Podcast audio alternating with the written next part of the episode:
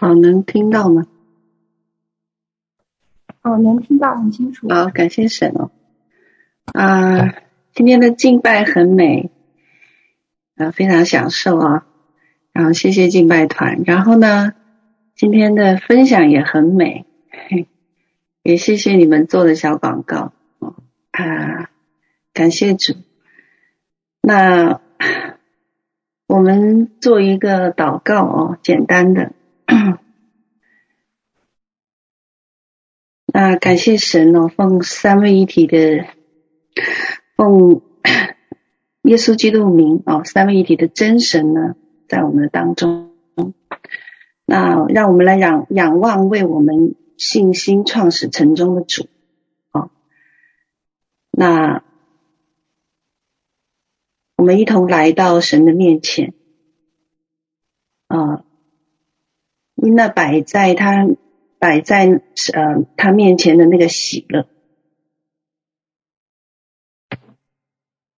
我们感谢赞美主啊！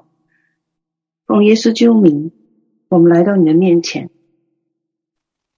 那我们把每一个家人的完全交托，求神的灵安守在他们的身上啊！愿你的灵对我们说话。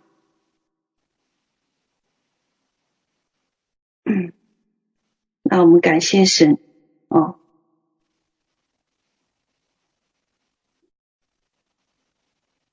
我们把自己完全的交托啊，谢谢你啊，今天要将你的话语啊白开揉碎，好让我们能够丰丰盛盛的离开。求你安守在我们每个人的身上。让我们的全人全心都在你的面前，谢谢你。我们这样祷告祝福，哦，奉耶稣基督的名，求你再次膏抹孩子，哦，使我里面所出的都从你而来。谢谢你，也把今天分享全然交托。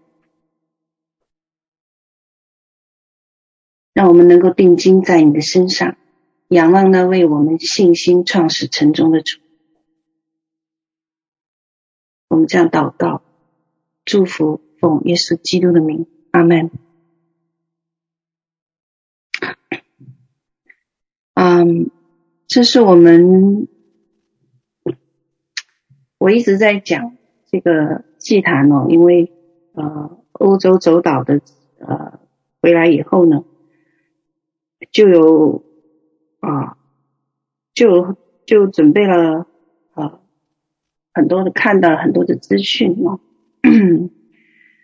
啊 回顾我们当初啊我们在这个路途上是怎样一步一步走过来的，啊那我希望我们今天会是这个系列的最后一堂啊啊，那我们今天要谈论的呢啊。上次我们是分享了神的作为，那我们这一次呢要谈论的呢是关乎于呃灵界剧烈的这个祭坛之争，和我们怎样得着神在这个时代的旨意。那我为今天来带祷告的时候啊，圣灵让我看到婚宴啊，看到一个看到一片啊蓝色的海洋。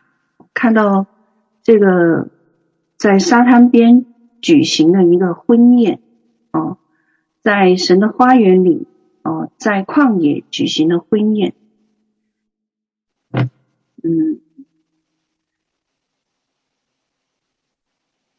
那我想神在等候我们哦，是啊啊，越来越愿意来靠近他，那。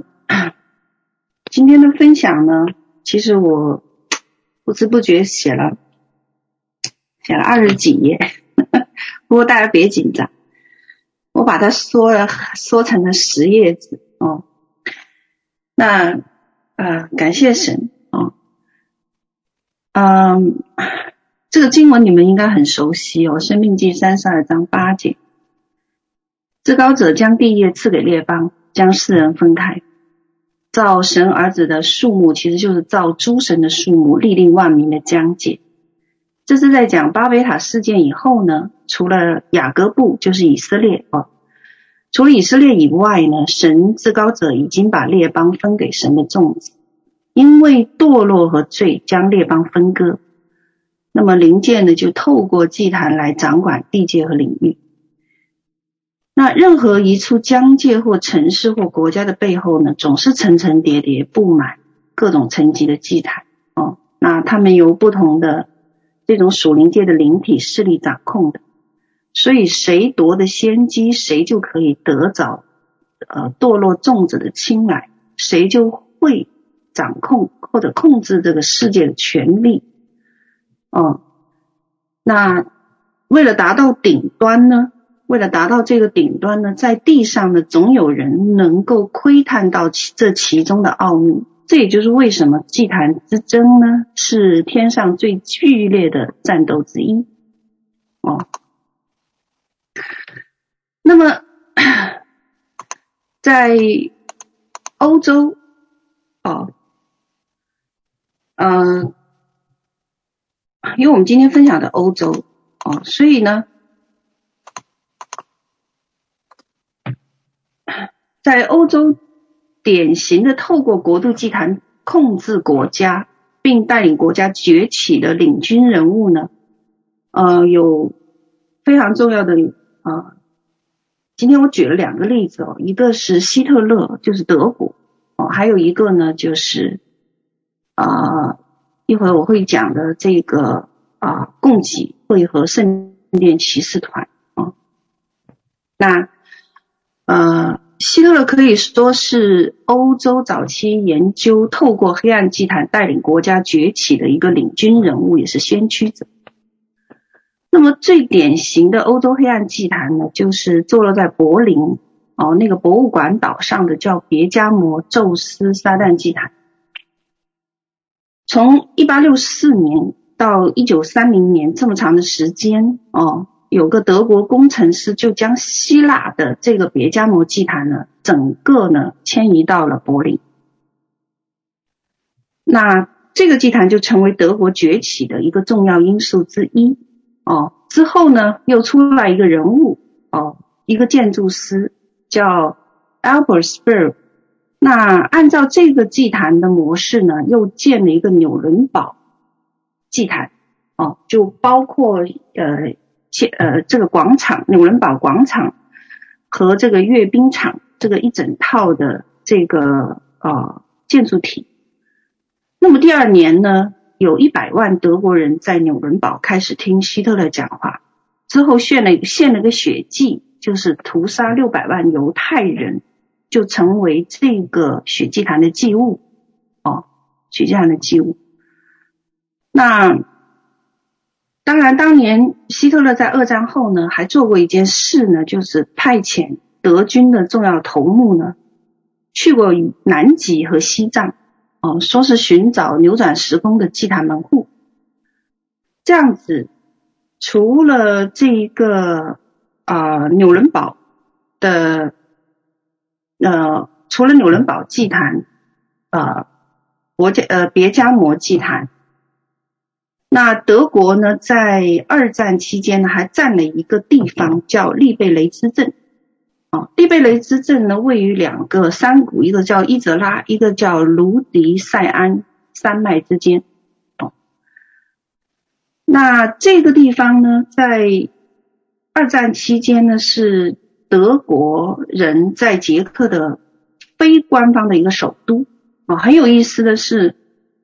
这个利呃利贝雷兹镇，竟然德军对他的这个做法呢，不是占领而已，而是要拥有它。拥有的原因呢，就是因为这里的这个伊泽拉山脉的石英水晶矿脉哦，那它能产生怎么样很特殊的波频，所以站在这里不但可以观望波兰、德国、捷克三国的风光。更重要的是呢，它是它的这个矿脉啊，脉矿啊，能够开启灵界的通道和建立祭坛的最佳媒介物质。哦，所以矿石就被开采运到德国，哦，目的之一是建祭坛。那我们就可以看到，德国从此以后呢，就因着这个别加摩撒旦祭坛崛起了。哦，黑暗祭坛在德国崛起是发挥着非常重要的作用的。而啊、呃，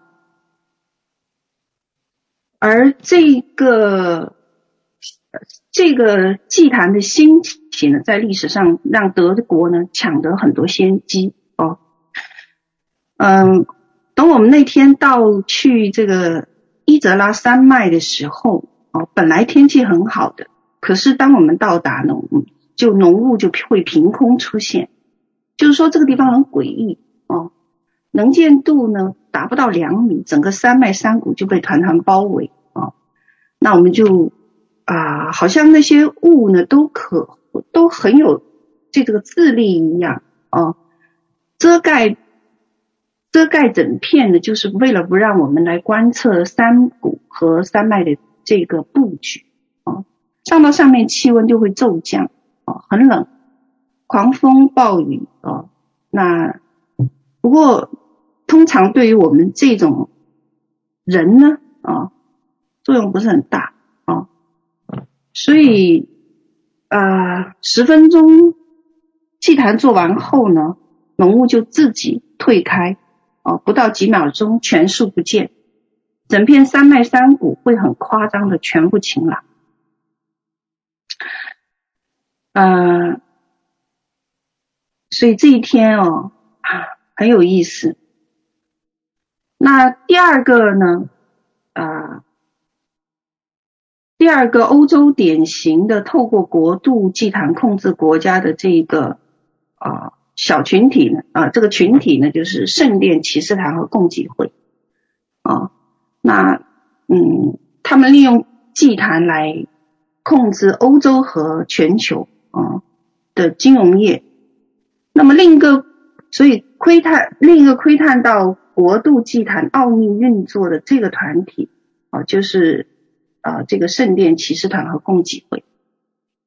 那中世纪法国兴起，意大利的文艺复兴和我们当前知道的西方文明的起源呢，是由谁呢？就是由当年的这九位圣殿骑士从耶路撒冷待了十年归来法国时兴起的。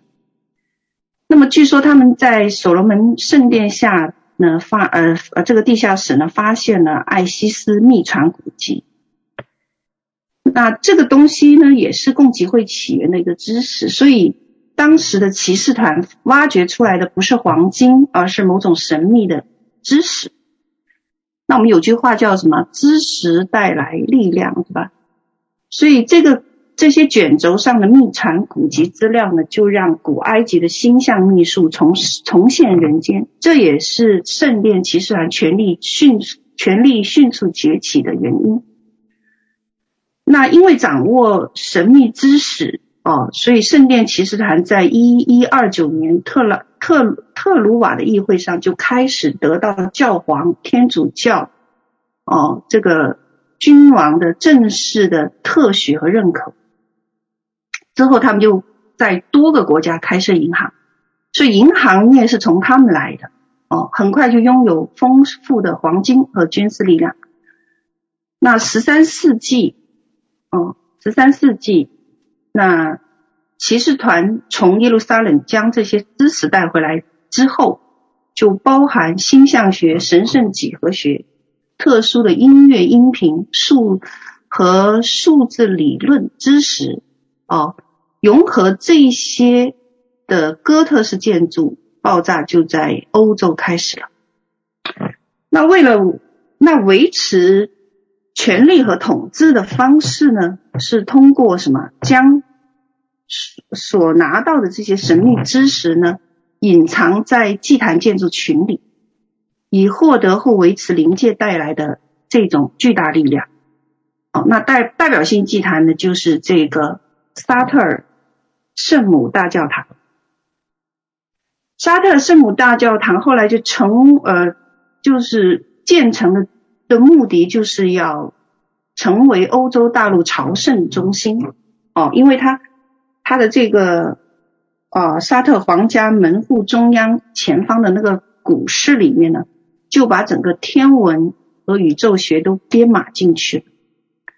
而位于伦敦金融城的英格兰银行和那一整条街的金字塔建筑群，哦，表明了这一个配套祭坛呢，牢牢控制欧洲的金融业。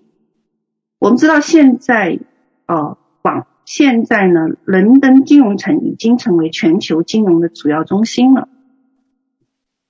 那有意思的是，这个圣殿骑士坛的陨落呢，也是始于它主要的祭坛被毁坏。那件事发生在一九四年六月，一场大火呢，就摧毁了这个骑士团建立的这个祭坛，就刚才提到的沙特尔主教堂的大部分。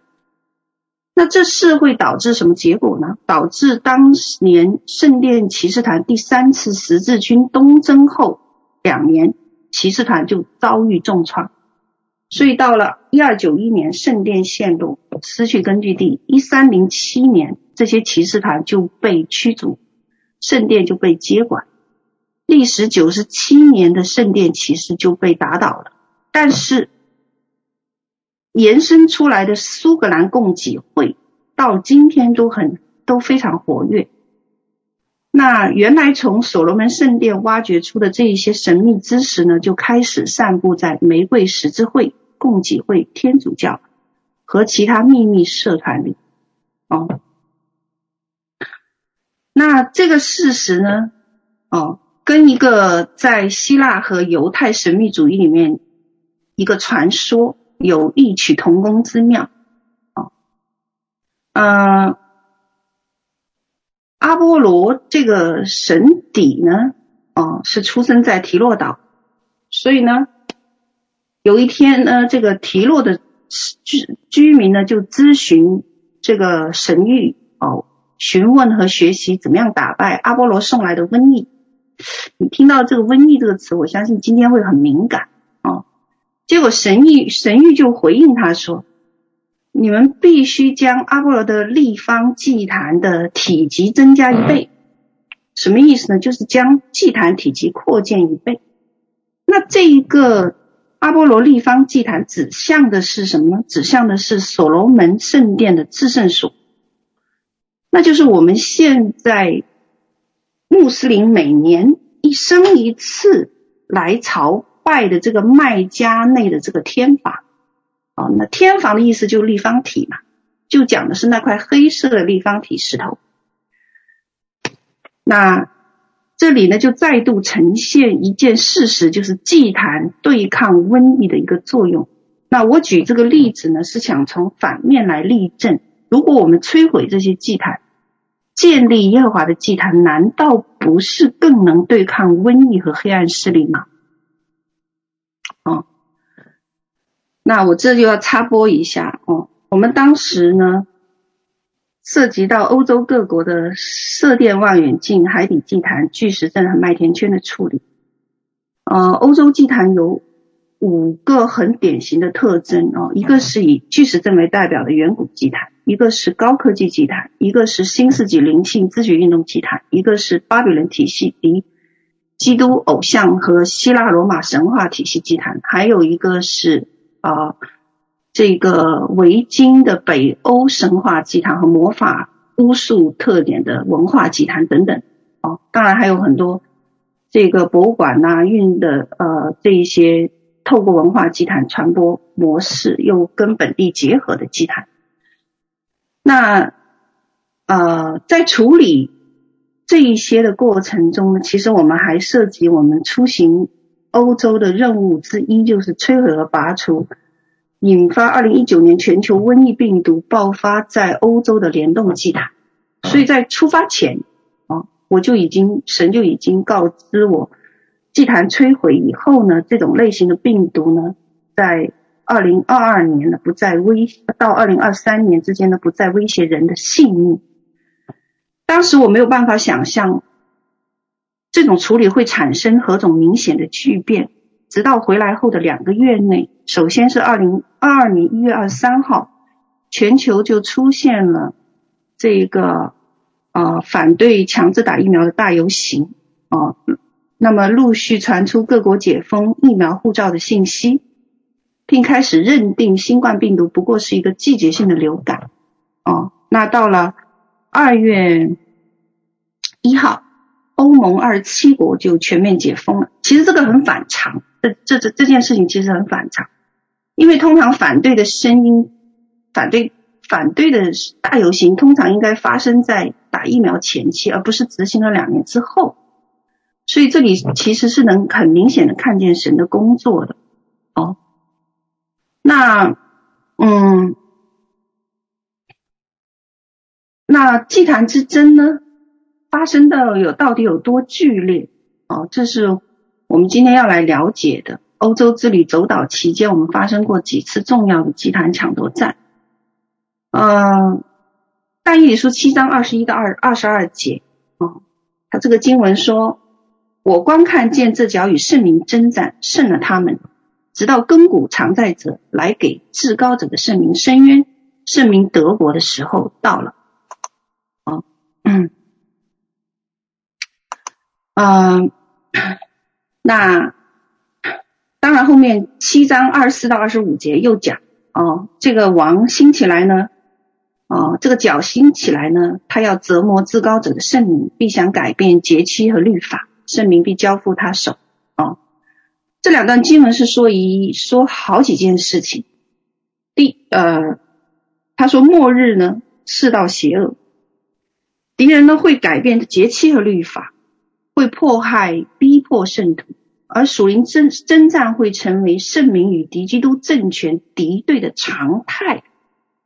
常态哦，而且甚至有时仇敌会胜过圣民，但是后面你看这一句话，直到亘古常在者来给至高者的圣民伸冤，德国的时候就到哦，就是在那个时候，就是在这样一个状况之下呢，亘古常在者呢却施恩给他的渔民，圣徒就会拥有神国度的日子必来临，就意味着会掌权，我们会掌权。会统管，会治理万有，胜过这个世界的权势。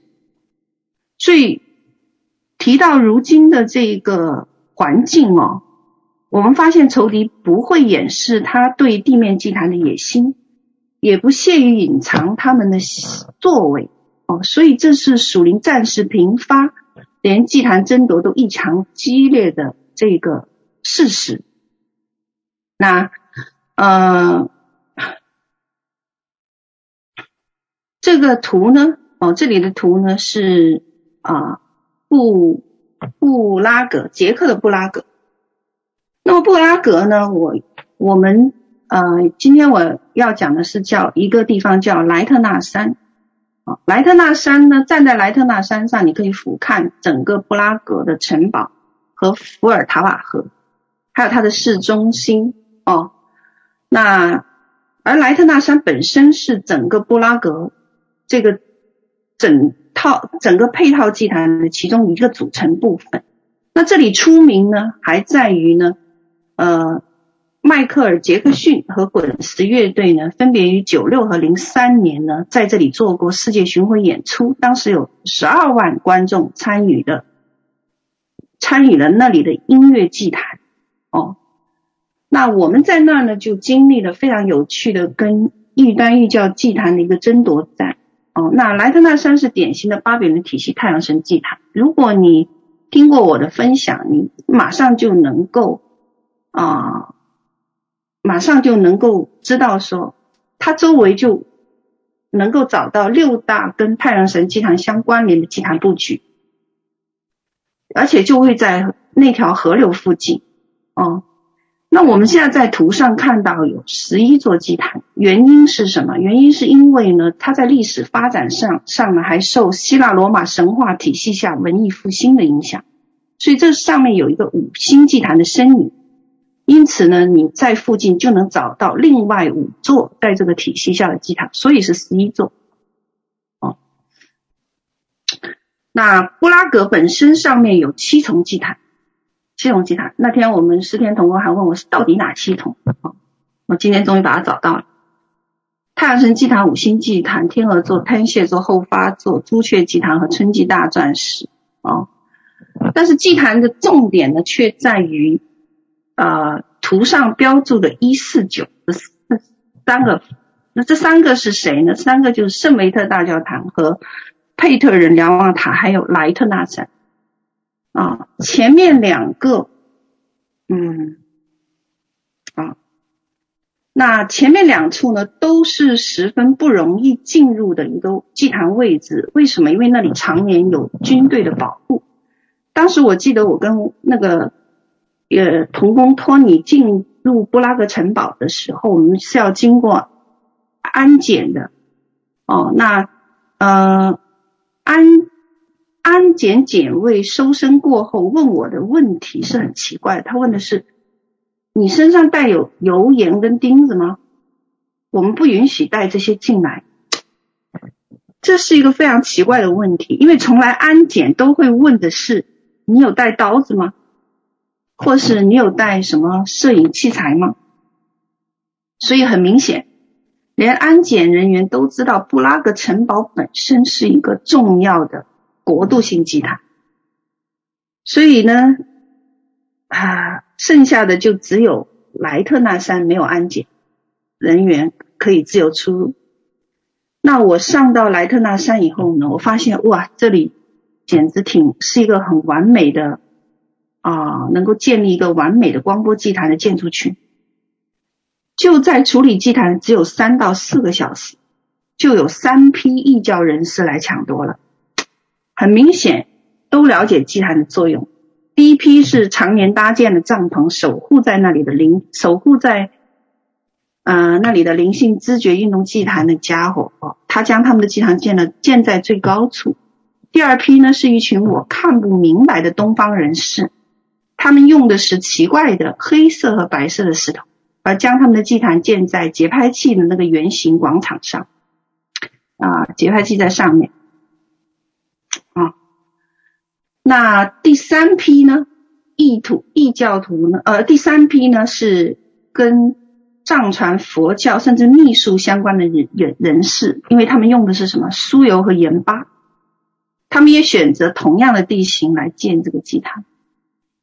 那我们彼此都默默观看，研读对方建祭坛的手段和方法，默默记住那个秩序和图形，好能在现场。或者是盼望对方走后来破解，所以这场战役还是一场天气阴晴、雨天和太阳的争夺之战。因为那天一出门，神就说了：“太阳出，你们就获胜；太阳落，你们就失败。”所以就像当年神与摩西说的：“摩西举手得胜，手落下就战败。”哦，那其实那天我们应该要在布拉格其他地区处理五处祭坛位置。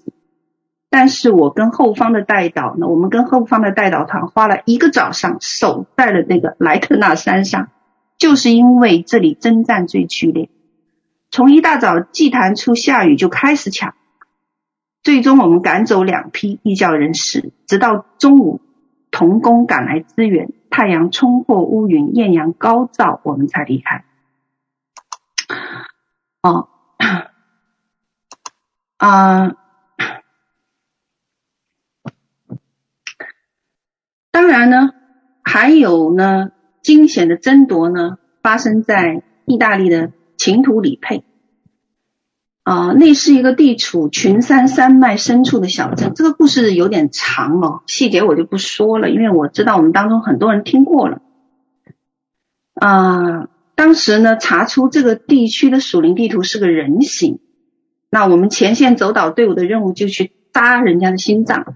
那么找心脏处是一个古建筑，哦，而那天那个黑暗祭坛点正好聚集几个黑帮开帮派集会，人家聚在这是要准备火拼的，那是神在这个时间点上推我们进去呢，所以在我那时候还在疑惑，到底神差我们来是破坏人家黑帮聚集集会的，还是来处理临界黑暗祭坛当下？火拼就夹着闪电、暴雨、雷声响彻秦土里佩啊！重点呢是我们的小命差点交代在那里。当然啊，所以那天呢是啊很精彩的一个晚上哦。那我们从那里面开车狂奔离开，感觉呢真的好像摩西过红海一样的壮观，因为那时候天地全漆黑，雷电闪雷鸣，耳边呢你有炸雷不停，乌云又追着压过来，狂风怒吼。而路两旁、桥两桥两旁，还有山脉间的泥石流呢，在夜间已经统统的穿越过河床、山岩，撞击岩石。哦，那这真的很像万兽咆哮冲出栅栏，哦，很是让人颤抖的夜晚。你要知道，当时只有一辆我们一辆车在群山山脉里飞奔。我们穿越大风暴、闪电、冰雨、炸雷和泥石流的经历。第二天呢，报道就来了，说呢，当地时间十六呃，当地时间十六号夜间，两场龙卷风袭击了拉古萨省。接下来的连日是二十二条龙卷风再次来临，意大利南部遭遇暴风雨天气，恶劣天气引发泥石流、洪水等灾害。啊，等到第二天白天离开时候，那才是吓出一身冷汗的时候，因为那时候才看到大面积的高速路和路面桥梁塌方，所以我们才体会到神多么恩宠我们。要不是跑得快，哦，我们我们就交代在那里。但其实十一月初呢，代导者就已经有异梦提醒我们，哦，意大利的。我们会在意大利西西里的山脉和贝尔婆索山洪会爆发，路面桥梁会塌陷。那我们这辆车在黑夜中会掉下断桥，并且被山洪泥石流卷走，牺牲在意大利。当时我拿到这个梦的时候，我知道异梦的作用是提前预警，但是让我们有时间来翻转灵界中预定的灾祸，带到会真实的改变原来的结局。所以这里有个功课，就是我们需要允许自己被神训练，并且这个训练不是在环境当下你刻意做的那个反应，而是要在这之前，因为任何导致你人性轻易软弱的妥协，在压力和危机下会被什么一一暴露出来，一不小心就会要了命。所以唯有平日里生命积极对付的训练，才会塑造人稳定的内在坚韧。和不畏惧艰难牺牲的性格，并且能够勇敢面对所遇到的处境。哦，那再分享一个，就是剧烈的属灵征战，通常也最容易发生诡异事件的区域。啊、那这里我们就要谈欧洲古祭坛最凸显于其他大陆板块的独特之处，就是以巨石巨石阵为代表的远古祭坛了。从英伦三岛一直到黑海边，它都有很多文献会告诉你，巨石阵呢是远古人类为观测天象而建立的天文台。那今天的巨石阵就是一片废墟哦。那我告诉你，就大错特错。我们实际上去到 Stonehill 叫做索尔兹伯里巨石阵，常年每天二十四小时都有三个班次荷枪实弹的警卫在守。守护它，人工守护它，风雨无阻。就算是对游客开放的季节，常年每天都有十多位工作人员看守着祭坛，在参观者和祭坛巨石阵之间还设立了一个防护带。我看估摸了一下，大约有二十几米以上的安全距离。所以，现代文明下由政府出资。用人工的方式，常年风雨无阻的高戒备保护祭坛的做法，是超越我们普通人的认知的。那这些事情呢，确实是令人深思哦。那巨石阵附近常有诡异和不平常的事情发生啊，比如说，由于磁场本身异常，电子设备失灵，那是那里面呢没有手机信号，因为这个我们几个同工都去测过了。那么，当然还有麦田怪圈出现在周围，比如说零五年的六角星，二一年七月的六边形哦麦田圈。那麦田圈这些图形不是现在的技术还不能达到如此精准，所以研究者呢就会认为那是来自外星生命的信息。这可或许真的可以很好的解释多年来人们在埃夫伯里上空看到大量不明飞行物，或是曾经在这个祭坛的村庄的边缘发生外星人绑架事件。哦，那我做过，我们当时呢做过两次对这个啊索尔兹伯里巨石阵的这个摸底啊。在我们处理它之前，我们摸了一个底。那我们知道英国天气很不好，这种季节我们去的季节就是雾霾雨季啊，天亮又晚八点以后，天黑又早三点，有时候三点到四点就天黑，太阳偶尔只是在中午露一回脸，最多两到三个小时。所以呢，但是呢，这种祭坛的处理是需我是需要用。太阳光线来查看巨石阵的光线折射那个角度的情形的，所以这个地方会非常考验我们的信心和神跟我们的亲密关系。那指挥和改变自然界不但需要权柄，还需要信心，更需要亲密关系。哦，这在英国处理祭坛的时候常常会发生，因为我们常常会被恶劣的天气挑战。所以摸底探查巨石阵的那天呢，我赶过去已经下午六四点，天黑下来，所以那时候只能求个神迹，天边的夕阳高挂不落，让我至少有两个小时的阳光来观察。那没想到那天还真不幸，一整天都是暴雨，但是就是因为这样一个祷告，天气突然出现反常。下了一阵天雨的傍晚时分，天放晴了。哦，四点天黑的时候，结果晚霞呢，硬是不下来，一直挂着，反常的挂到六点半，天才黑。那么到了正式处理这个埃夫伯里巨石阵祭坛的那天，也是同样的情形，我们也需要动用能改变天气状况的权柄。那天按着神的心意进入祭坛，冰雨就来了。而且是大范围的砸下来，哦，那后方代祷团就立刻兴起祷告，不到十分钟，冰雨止住。接下来我我需要太阳，可是当时是暮霾，下的冰雨，又云层都是黑暗的，所以这种情况下，只有一个很恳切祷告，能让神施行神迹。最后阳光真的透过厚厚的云层出来，哦，所以这一整天。一天经历了巨大的暴雨、冰雨、暮霾、阴雨天，到最后的太阳天。这一波操作以后，我们绕回巨石阵中心，没想到我们所有同工的手机竟然都出现了三 G 和四 G 的信号。这是我人生头一次遇到经过祭坛属灵处理后，物质界可以发生强烈改变这个的情况哦。电子设备的情况，因为在磁场异常地其实是完全收不到信号的地区，但是却出现了手机信号。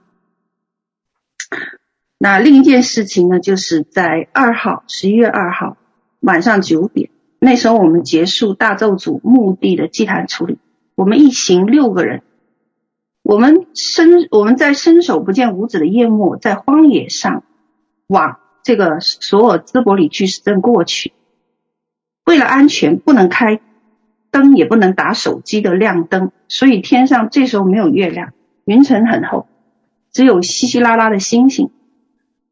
那就是在这个时候，天上突然有三处明显的机械亮点，盘子形状的穿越到云层外，有时又在云层后彼此追逐。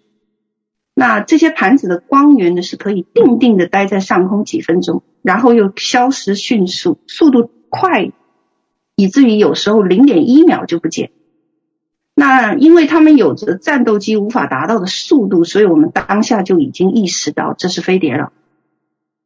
那几次我们都想用手机或者 GoPro 这样的设备来拍摄，但是我们没有办法。哦，飞碟在我们西北方头顶盘旋十多分钟。那咬的附近的群狗呢，就发出恐惧的犬吠声此起彼伏，直到飞碟离开。那那晚发生确实是不寻常的事情。我们一直在思考，为什么这么碰巧？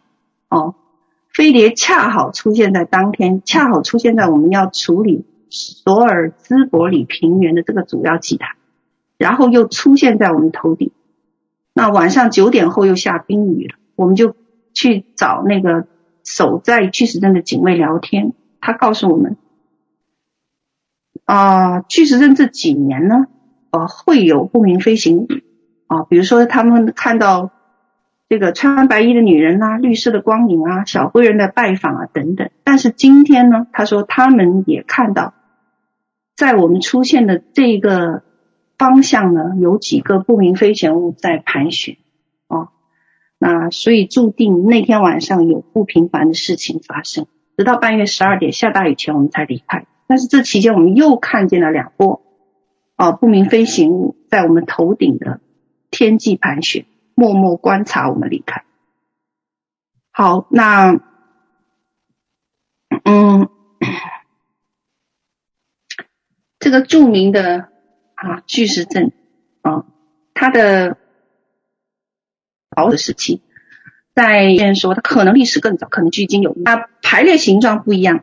英国、法国都有矩阵排列的巨石阵，也有圆形排列的巨石阵。但是有一点，古代的智慧与有关宇宙设计或建筑的核心的真理是有关系的，并且我们可以看到他们使用了宇宙学、音乐原理、神圣几何学和数学理论来表述啊，它巨石阵。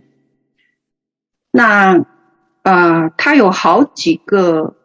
目前发现的功能啊，一个是作为远古人类观测天象的天文台功能之一，可以观测夏至冬至月亮月亮起起落点和运行规律。第二个呢，是可以作为古代祭祀太阳神的主要场所，因为它使用了黄金比例分割的排列方式，它会精准对应猎户座天狼星，巧妙地跟北纬五十一度上其他国度祭坛连接。哦，成为分布在地球高纬度区域出入灵界、物质界的属灵门户。啊，你下面看到的这一些呢，就是啊，它的这个这个对应的分析。啊，那第三呢，其实哦，从这个啊这幅下面图能看到，左边第一个啊红色的，您可以看到从。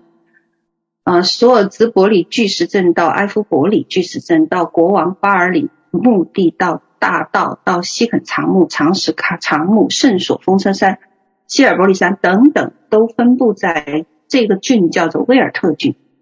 但他们不仅将整个威尔特郡和英国涵盖在它的这个联合祭坛的啊啊这个呃配套祭坛和联合祭坛啊之下。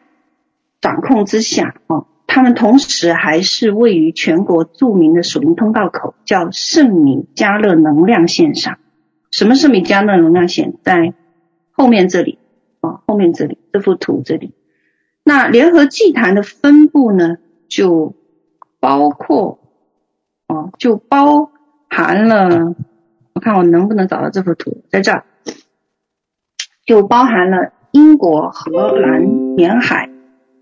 德国、波兰沿海、立陶宛、拉脱维亚、俄罗斯、哈萨克斯坦、中国、越南、马来西亚、印尼、澳洲的这些国家当地著名的庙宇和古建筑祭坛等。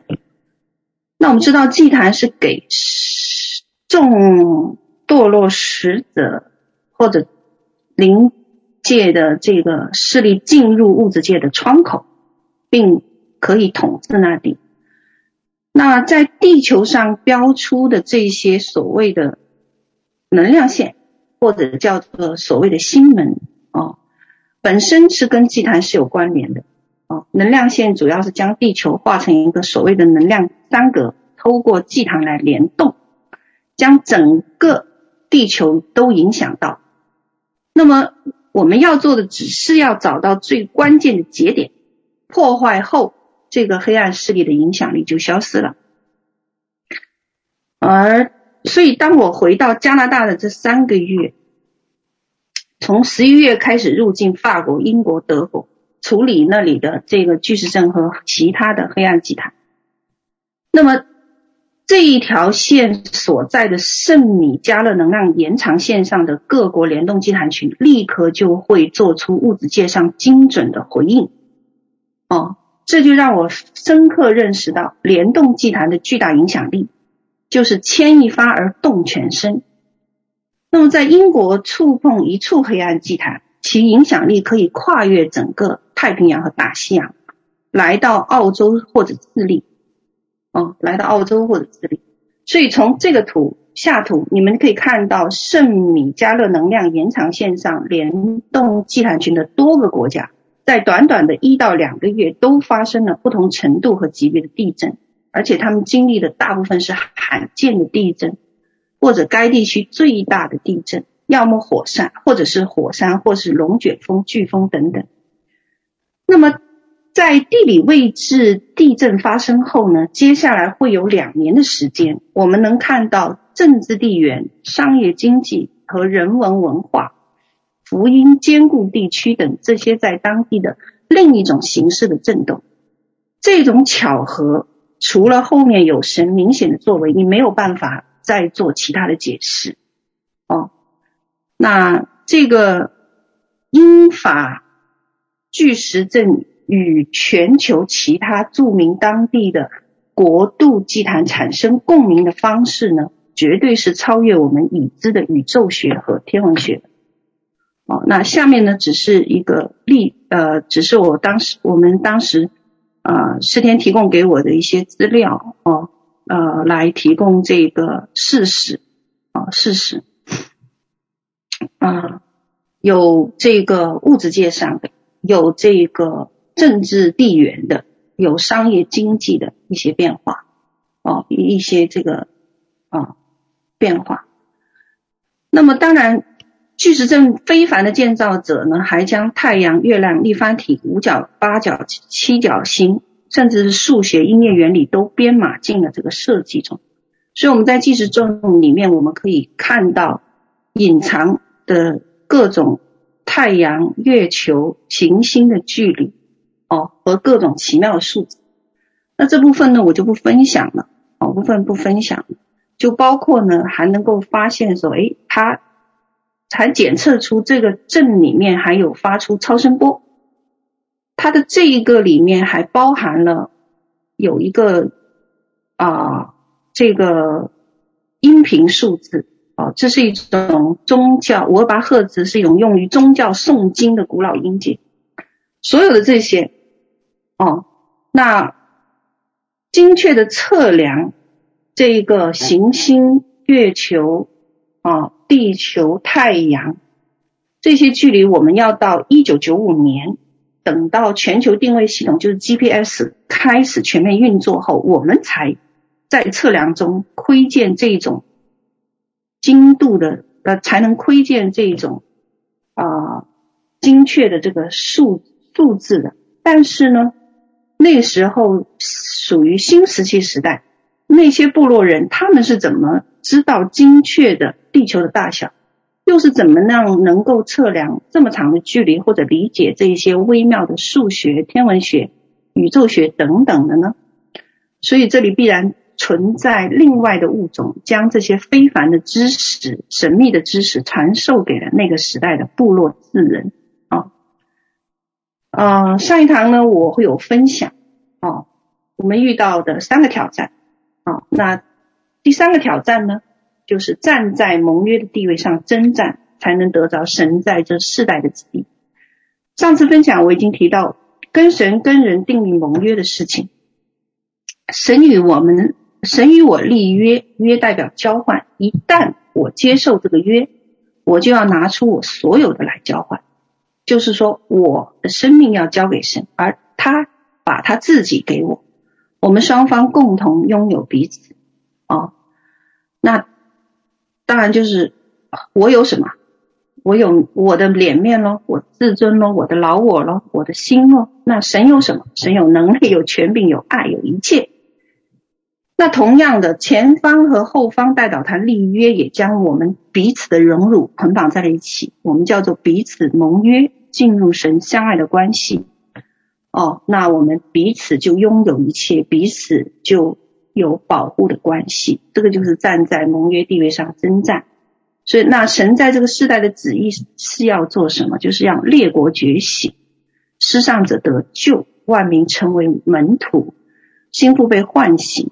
神儿子要长大成熟哦，要得地为业，继承产业哦。最终计划要在生神的计划要在我们生命中完全，所以神的百姓要愿意屈服在这样子盟约爱的爱之下，国家才会被彻底翻转哦。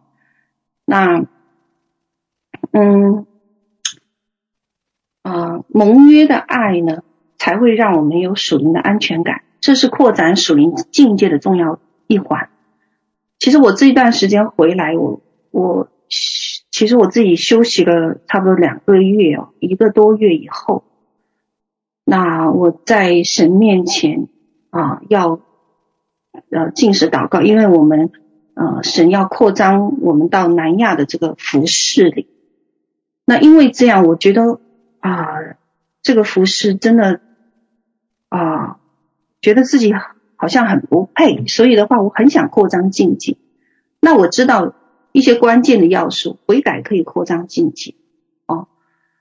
所以那那在这些悔改的过程中呢，哦，有一天我的一个同工呢，就给我写一个信息说：“老师，你需要哦有爱，还不够有爱。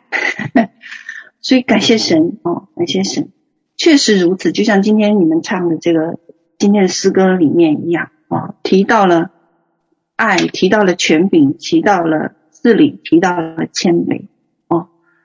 那无论神何时，呃，无论何时神要介入，都需要有祭坛被兴起的。那我们知道，以色列子民离开埃及，祭坛就必须被建立，所以逾越节羔羊要被杀，要有血流出来，那本身就是一座祭坛。那为了神的缘故呢，约旦河就会有一座祭坛兴起，好让这个好让呢，呃，神有入口可以进到那个应许之地，所以总需要有人兴起，成为灵界和自然界之间打开门户的先锋者。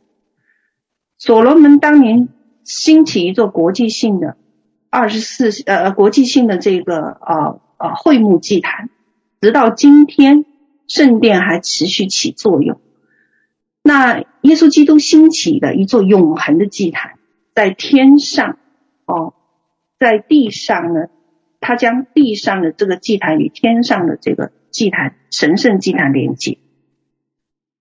啊、那啊、最后了，我们要差不多要结束了哦，就是讲到神对全球的旨意和计划。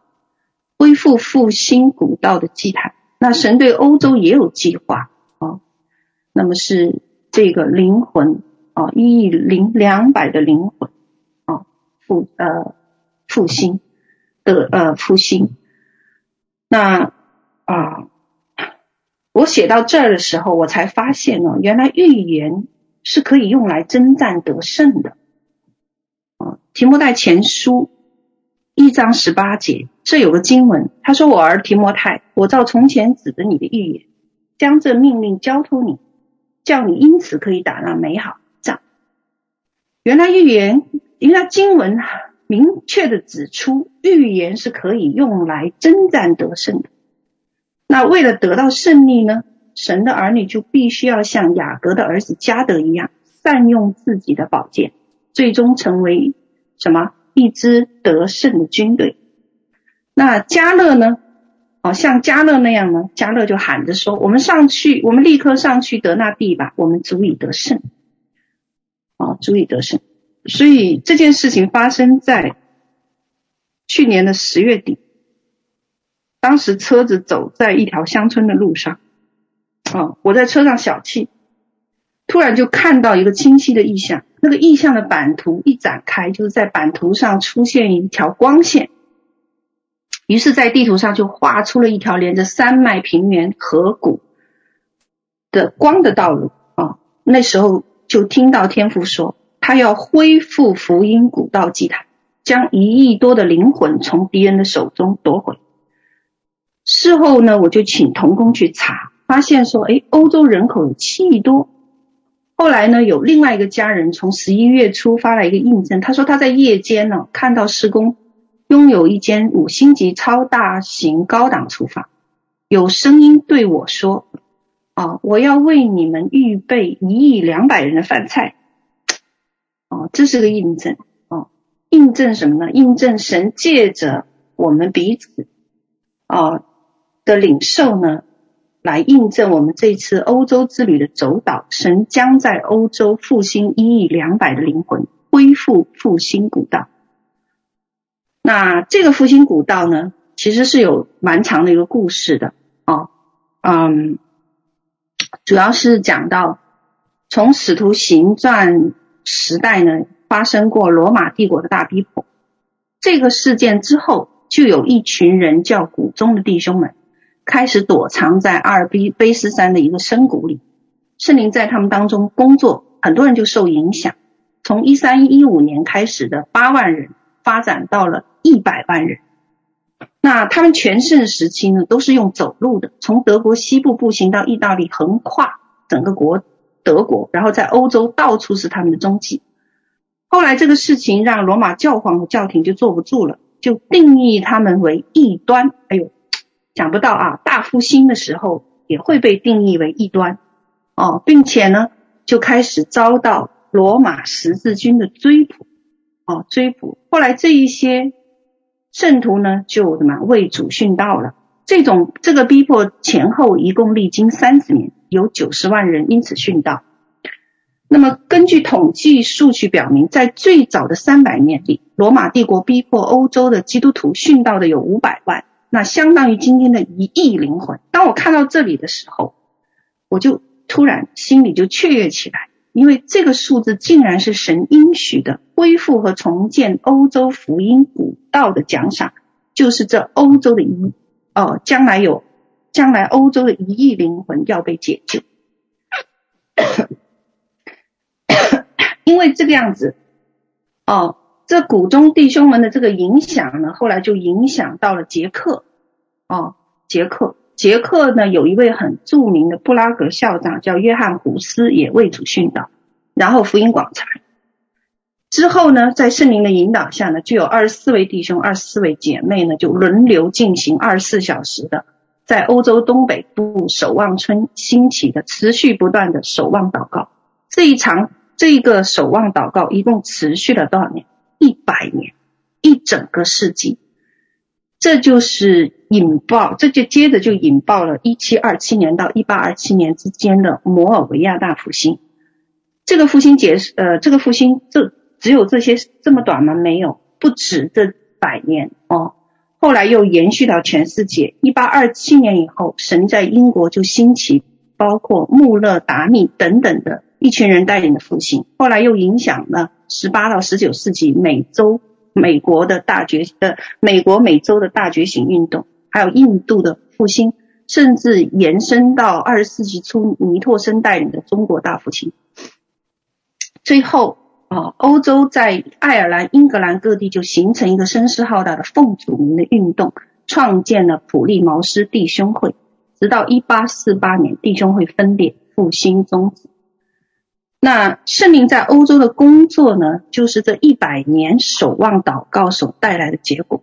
从呃，圣灵从古到今整个工作来看，仿佛有一条线哦，从来没有断过。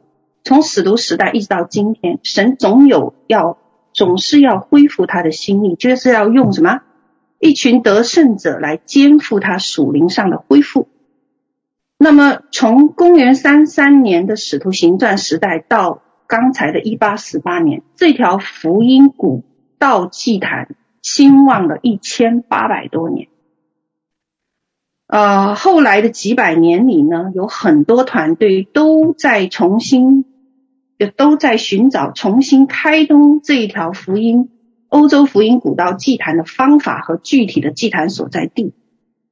但是呢，当年的阿尔卑斯山谷范围太大了，那时候这些人分散在，啊、这些人分布也很散漫，弟兄会在山谷的聚集点没有办法查到，哦，所以当圣灵提出我们来重建欧洲的这条福音古道祭坛的时候，我根本不知道从哪里下手。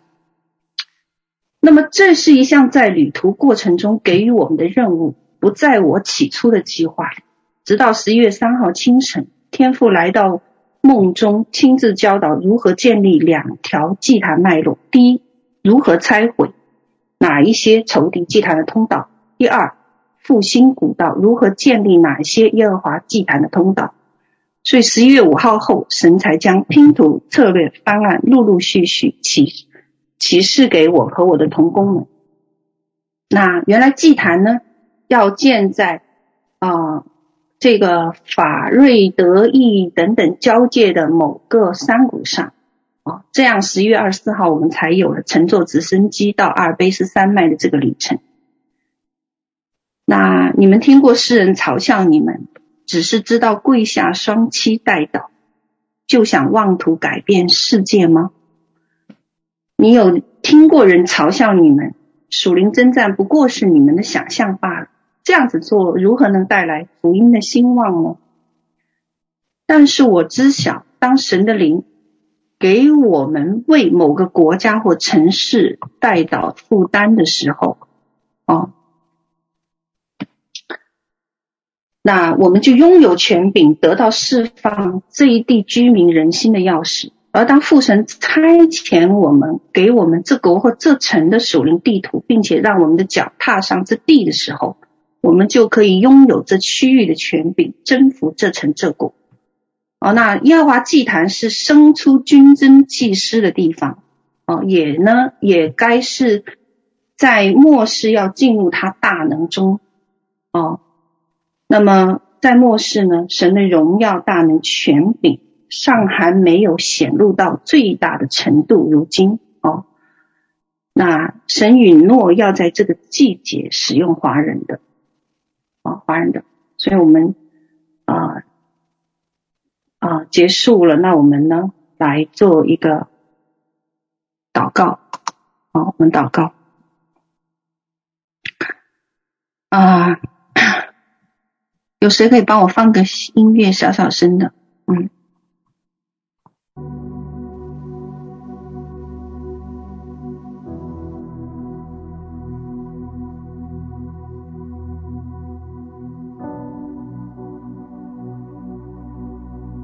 我这个系列呢就分享完了，哦。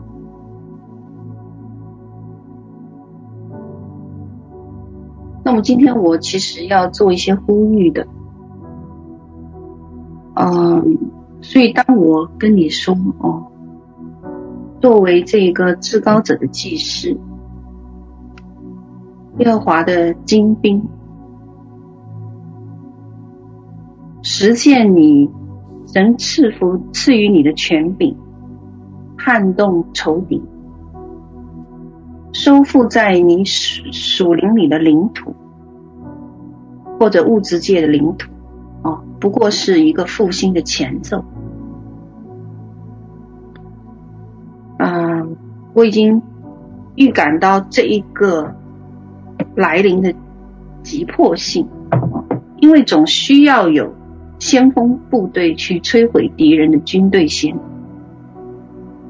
啊、有先锋部队将坚固的黑暗营垒，将他们赶出领地。之后呢，地方的教会才有可能进来收复、清理、重新接管被占据的国土，这样耶和华古道祭坛才会恢复。哦，那是神的百姓呢，才能够来品尝扫清敌人障碍后的果实。作为先锋部队，你通常不看不到繁荣安定的局面，而你进到那个领土的时候，你看到的是土地被敌人焚烧掳掠过后的满目疮痍，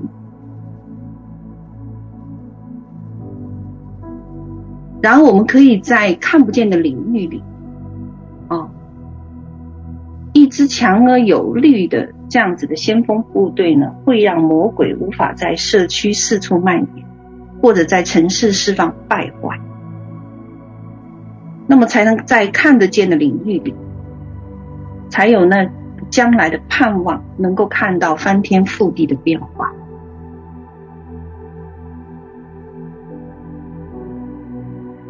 我承认双膝跪下呢，我确实没有改动任何我所所处的房间和里面待着的人。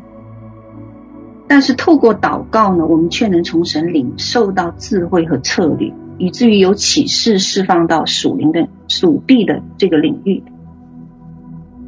那么这个智慧才是关键哦，这个智慧会教导我们推翻和罢黜各地邪恶的王权。以至于我们看到神为整个地区所订立的盟约计划，怎样在未来成功的展开。那，哦，我相信神现在，哦，要来呼吁我们站立得住。那呼吁我们啊，来愿意呢？作为这样子的先锋部队，神正在兴起一群顺服和回应他心意的人，是凭着信心来顺服的。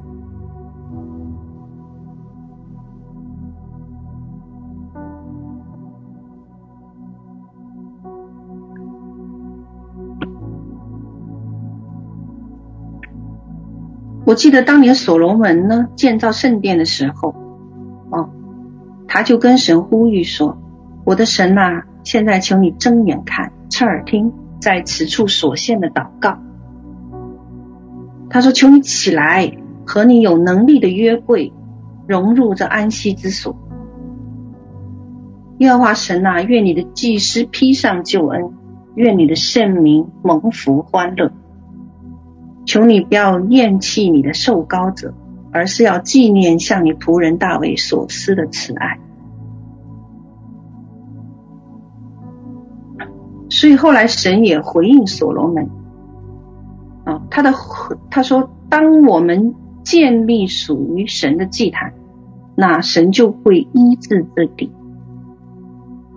所以他称耶路撒冷呢，不是一座城而已。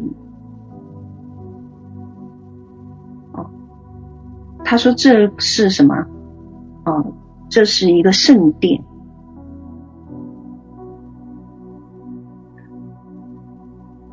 他说：“我必睁眼看，侧耳听，在此处所献的祷告。现在我已选择这点，分别为圣，使我的名永在其中。我的眼，我的心也必藏在那里。”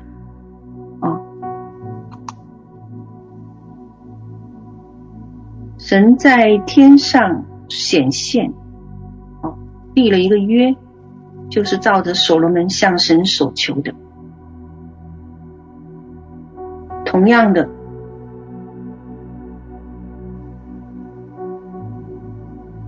神如果现在显现，啊，立了个约，那你要向神所求的。又是什么呢？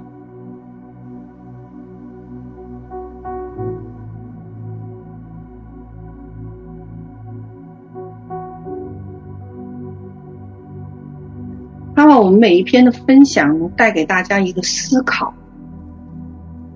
好让我们知道呢，啊，从这个信息里面，神要对我们说什么。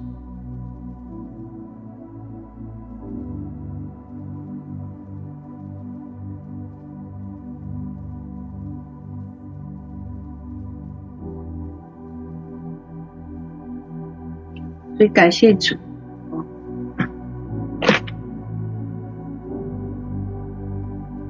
愿我们来回应。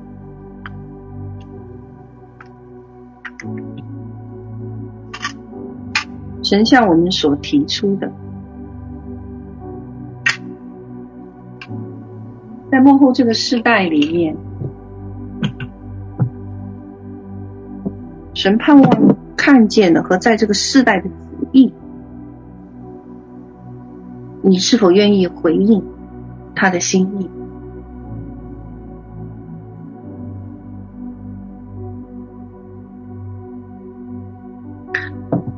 那我祷告，我们这一代人是承接神荣耀的一代。愿这一代人呢，哦，正把世界黑暗的角落照亮。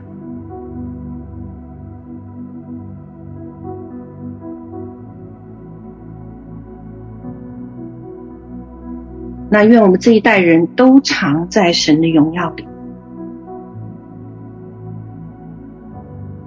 虽然没有人知道那是谁，可是当我们或者其他人看见、遇见的时候，每个人将会看见，在你里面只有基督。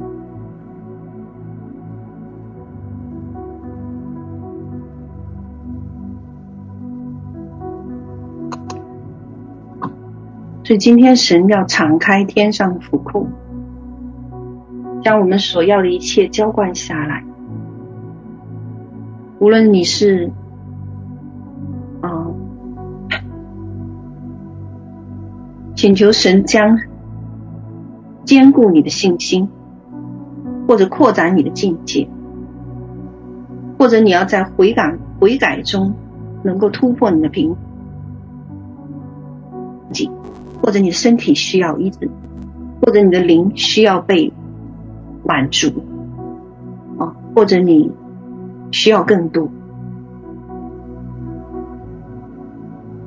当我恳求府库打开，将这些需求都浇灌下来，好让能满足啊，我们里面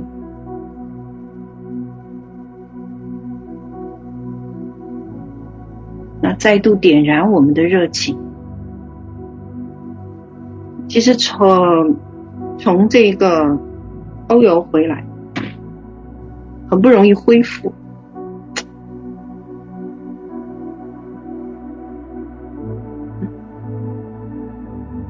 所以当今天我呃写完这一篇分享的时候，从没有过的一个盼望呢，重新浇灌下来。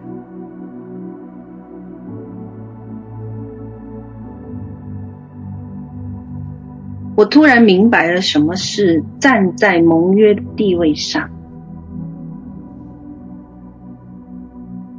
哦，因为那个盟约之爱呢，它包纳接，它接纳包容我们一切的不足和软弱。当仇敌跟你说你这不行那不行，你这不好那不好，你不够这样，你不够那样，哦，或者是。你不够有爱，你不够怎么样的时候，哦，那我们不可能从人那得着更多的安慰。那个时候呢，就唯独神了。这个就是盟约之爱，坚守盟约之爱才会有安全感，才会能真正摸到那个爱。所以我们的恢复呢，不能从人或权柄人物或者同工弟兄姐妹身上得到的，而是重新回到主里，哦，从他那里面，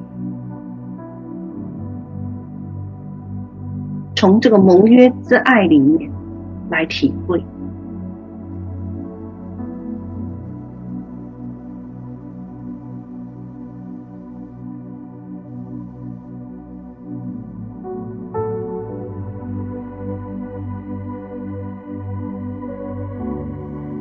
所以感谢神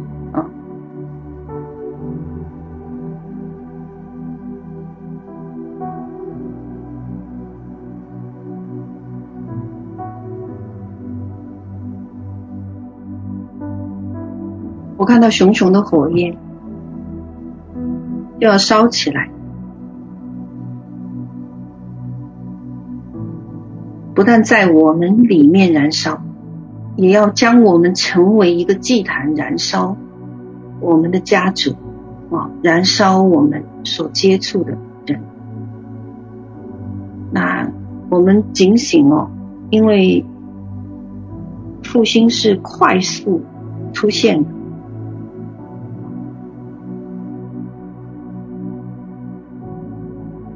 然后以前我们分享过很多关于这方面的信息，我们都提到。当它如潮水般涌来的时候，你还没有预备好，那你甚至不知道你要把什么交给这些人。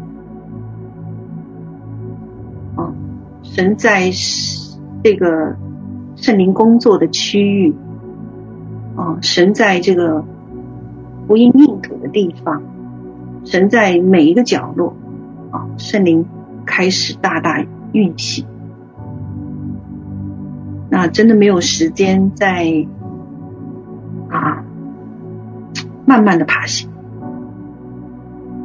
啊，求主加添你们的力量，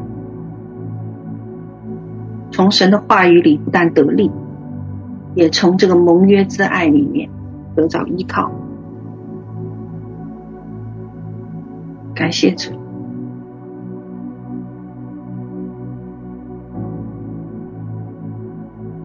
我们做个祝福祷告，我们就结束了。我看到，其实我看到那个医治还在进行，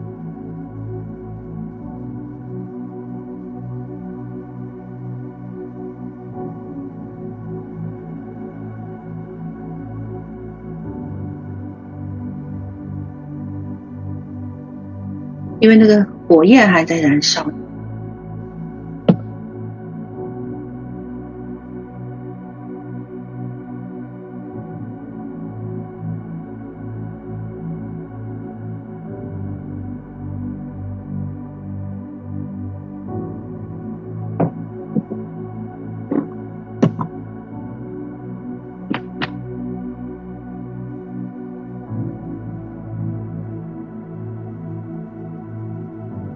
自己按手在我们需要的地方。如果你觉得要医治你的心，重新点燃你的渴慕，你就把手放在你心上。如果你需要头脑清晰，需要病痛离开，你就按手在你的头脑上，或者在你病痛地。哦，奉耶稣基督名，神你自己亲自按手在每一个人的身上。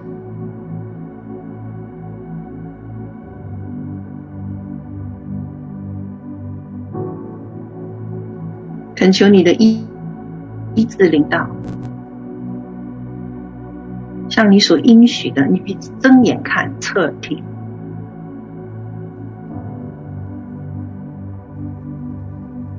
你必医治这地这城，医治我们每一个，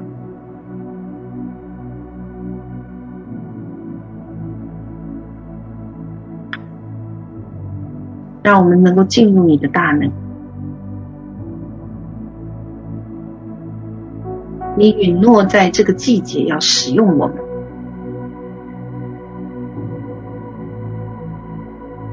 所以我们的盼望不会落空。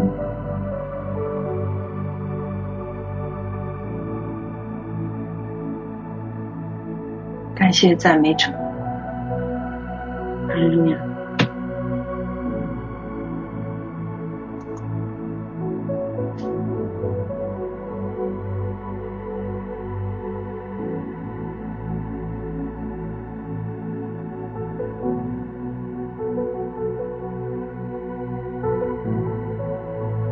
清晰的看到一个非常大的一个器官，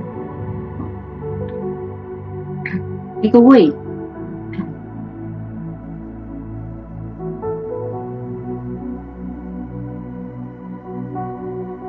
我恳求神让我们有一个属灵的胃口，好让我们对主的这个渴望。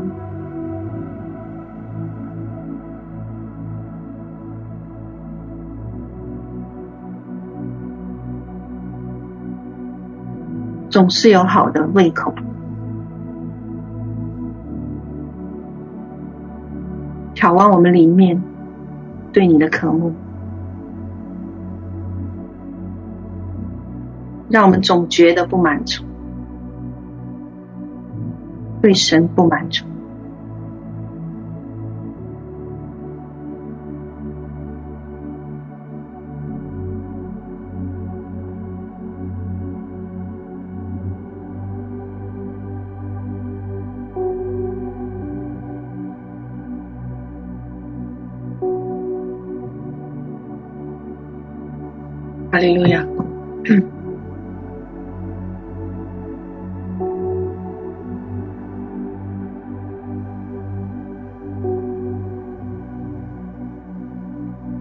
所以，在这个季节里，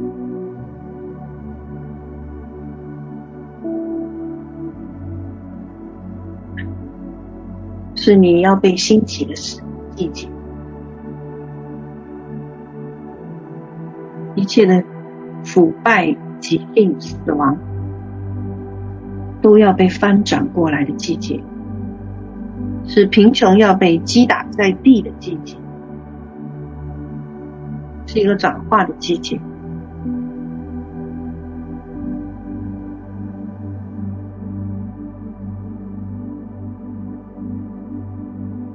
求主你医治我们的骨骼，医治我们的肉体。医治我们的心，啊，我们命令一切不洁都要离开。谢谢你重新点燃我们的热情，哈利路亚。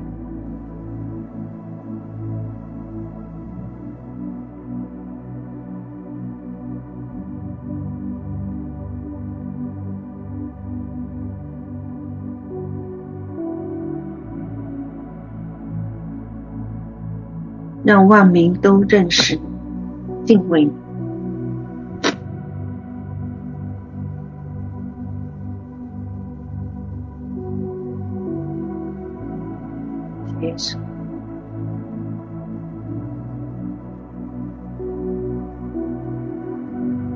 以致我们的婚姻，以致我们的家庭，断开我们儿女身上一切的恶。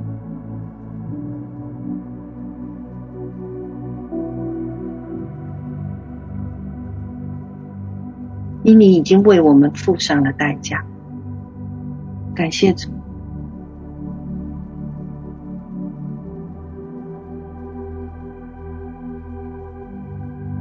利路亚。好，我们做个主祷文。我们在天上的父，愿人都尊你的名为圣。愿你的国降临。愿你的旨意行在地上，如同行在天上。我们日用饮食。今日赐给我们，免我们的债，如同我们免了人的债，不叫我们遇见试探，救我们脱离凶恶。因为国度、权柄、荣耀，全是你的，直到永远。阿门。